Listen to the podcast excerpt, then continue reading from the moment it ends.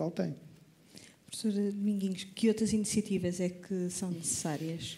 Nós temos estado a falar aqui, sobretudo, no Concurso Nacional de Acesso. Eu gostava de relembrar que há uh, um outro conjunto significativo de formas de ingresso que permitem uma atração muito significativa de estudantes e que tem permitido que a maior parte oh, das vagas seja preenchida. Falo, sobretudo, uh, de três uh, situações. Uma tem a ver com os estudantes internacionais. Uhum.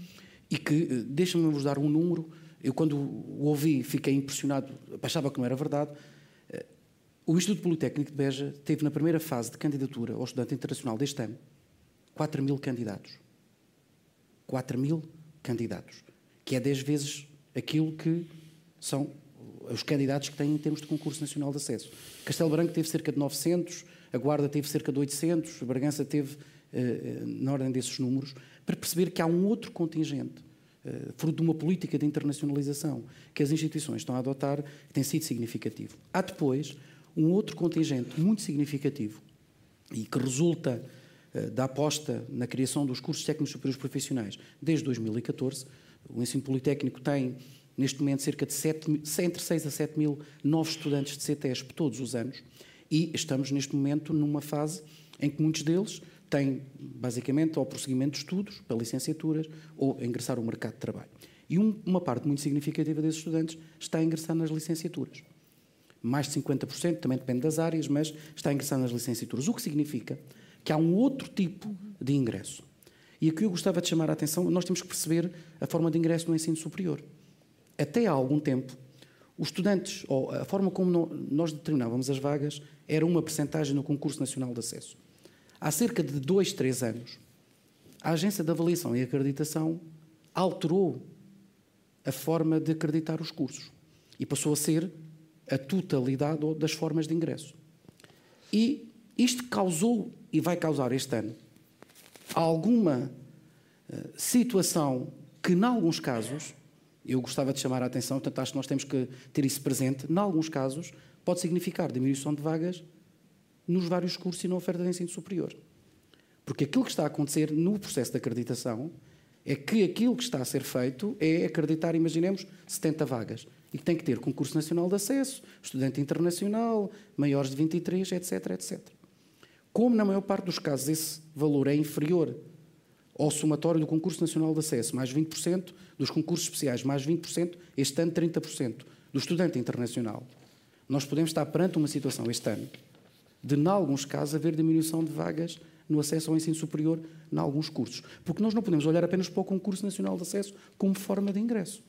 E em algumas instituições, mais numa do que noutras, eh, mais nos politécnicos, genericamente, do que nas universidades, as outras formas de ingresso, que não o concurso nacional, representam uma percentagem significativa do acesso ao ensino superior. E é importante perceber que o CNA é apenas uma forma, eu diria, para o percurso regular de quem terminou o 12 ano. Mas Portugal tem o déficit maior, a nível da União Europeia, de formação ao longo da vida. Portanto, nós precisamos de atrair outros públicos eh, para, eh, eh, para o ensino superior. E, portanto, nesta lógica, nós temos que olhar para o ensino superior como um todo. Depois, concordo plenamente com a professora Carla Sá e com o professor Fontinhas Fernandes, nós temos que ter, eu diria, acordos regionais. Deixem-me vos dar dois ou três exemplos. Há instituições que, pela escassez de recursos humanos qualificados, em número suficiente, por exemplo, para o que o curso seja acreditado junto da A3AS, isso significava que não poderiam oferecer determinado tipo de ofertas formativas, ou de licenciaturas ou mestrados, porque o corpo docente é insuficiente. E, portanto, uma das formas é a associação entre instituições para essa oferta e permite robustecer eh, de uma forma muito significativa. Eu não sei se têm noção, de Lisboa para baixo, tirando a FCT, só o Politécnico de Setúbal é que tem cursos de engenharia, com exceção de engenharia informática até o Algarve.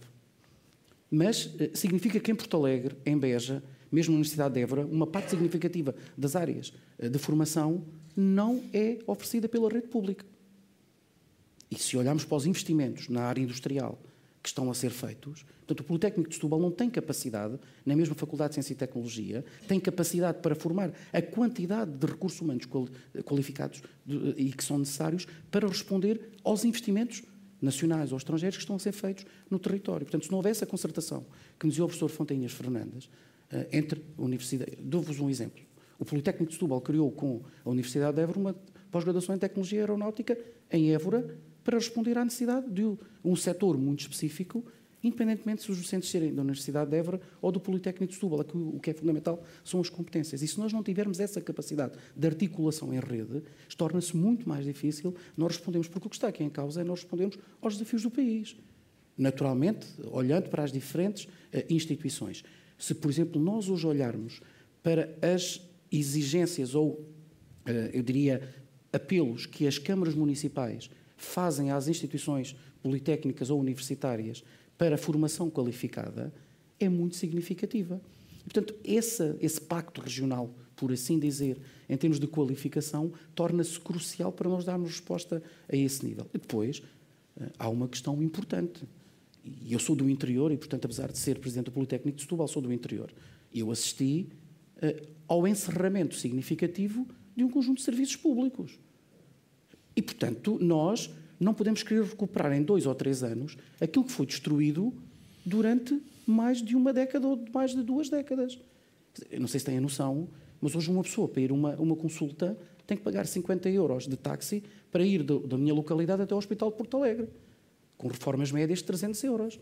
Como compreenderão, isto significa uh, um depauperamento das próprias regiões que é extremamente complexo. Há hoje em dia movimentos interessantes de atração de investimento direto estrangeiro, eh, dou-vos o exemplo, que se nós olharmos para o Fundão, ou se olharmos para Ponte Souro, ou se olharmos para Viseu, há um investimento muito significativo, muito alicerçado na capacidade de, eh, de formação e de qualificação de recursos humanos.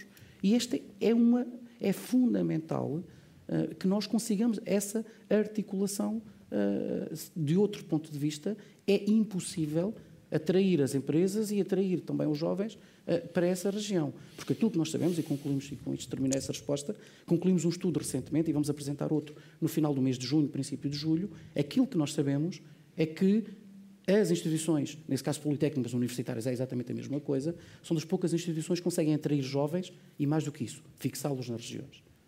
E, portanto, hoje em dia temos uma parte significativa, mais de 50%, chegamos a casos de quase dois terços ou três quartos, que os jovens uh, qualificados, que terminam as suas formações, ficam nas regiões. Isto é uma criação de capital humano muito significativo, que é a única forma, também porque sabemos, de atrair investimento. Então, professor Fatinhas Fernandes, não basta, uh, não basta as instituições estarem a tentar cativar os jovens, não é? Ou seja, é preciso toda uma comunidade uh, procurar ser também fonte de atração, é isso? Não, eu julgo que nós, Portugal, tem que repensar o modelo de organização do país. Não é? Portanto, eh, se nós depois do 25 de Abril tivemos três resgates, portanto, eh, ainda há pouco saiu uma nota adicional, saiu um, um artigo num jornal aqui do Porto que se, se, o Norte fosse uma região seria um dos quatro países mais pobres da Europa. Portanto, algo está mal e portanto temos que nos organizar. E, esse, e são esses entendimentos à escala regional que que tenho vindo a defender, até porque é conhecido que, exemplo de outros, há, há países como França, que tanto onde está sistemas como Paris-Saclay, que é um consórcio de instituições que foram fazendo um caminho e que de cada vez mais se vão articulando. E, portanto, tem que existir também medidas que estimulem é? O ideal seria existir um, um volume, um determinado envelope financeiro para estes entendimentos que estimulem estes acordos. Eu falo na figura do consórcio porque é, é a figura que está estabelecida no regime jurídico das instituições de ensino superior, no RGIES. E, portanto, eh, aqui no Norte, a Universidade traz os montes senta-se com a reitoria do Porto e do, da Universidade do Minho e faz entendimentos em determinadas áreas, seja na, numa estratégia de investigação, seja numa estratégia de transferência de conhecimento e, portanto, também na área do ensino isso é possível. Já existem alguns exemplos no terreno e, portanto, eu acho que é necessário agora existirem outras medidas. Eu também me queria referir a uma outra questão complementar, que é a ação social. Nós não podemos esquecer que em Portugal ainda existe um déficit de qualificações muito elevado, 4 em 10 jovens, enquanto que a média europeia são 6 em 10 jovens, portanto, ainda temos muito que, eh, muito que fazer para eh, atrair. Mas, e há a questão do financiamento, porque o, a percentagem relativamente ao PIB, que é investir, o investimento no ensino superior, está uh, apenas acima da Hungria e da Roménia. E, portanto, numa altura em que os partidos políticos estão a preparar os seus programas eleitorais, eu julgo que este é o debate do momento certo, que é preciso perceber que o país tem que investir em ensino superior, tem que criar medidas de estímulo na organização e eu defendo acordos eh, de base regional e há experiências que, que, eh, que estão a ser implementadas e que deveriam ser estimuladas. Portanto, do ponto de vista do, dos déficits, existem déficits estruturais no interior que muitas vezes as pessoas não percebem. Eu aqui no Porto, a banda larga é 10 vezes superior, mais potente do que onde eu vou dormir hoje a Vila Real. Portanto, e isso vai ser um fator limitante. Hoje já não é o fator viário, não é a infraestrutura física, mas a infraestrutura tecnológica. E isso vai, isso vai impedir de fixar empresas. Portanto, o, o interior pode ser uma solução, até porque o conceito de interior em Portugal, estamos a falar de algo que é tudo conectado, não é?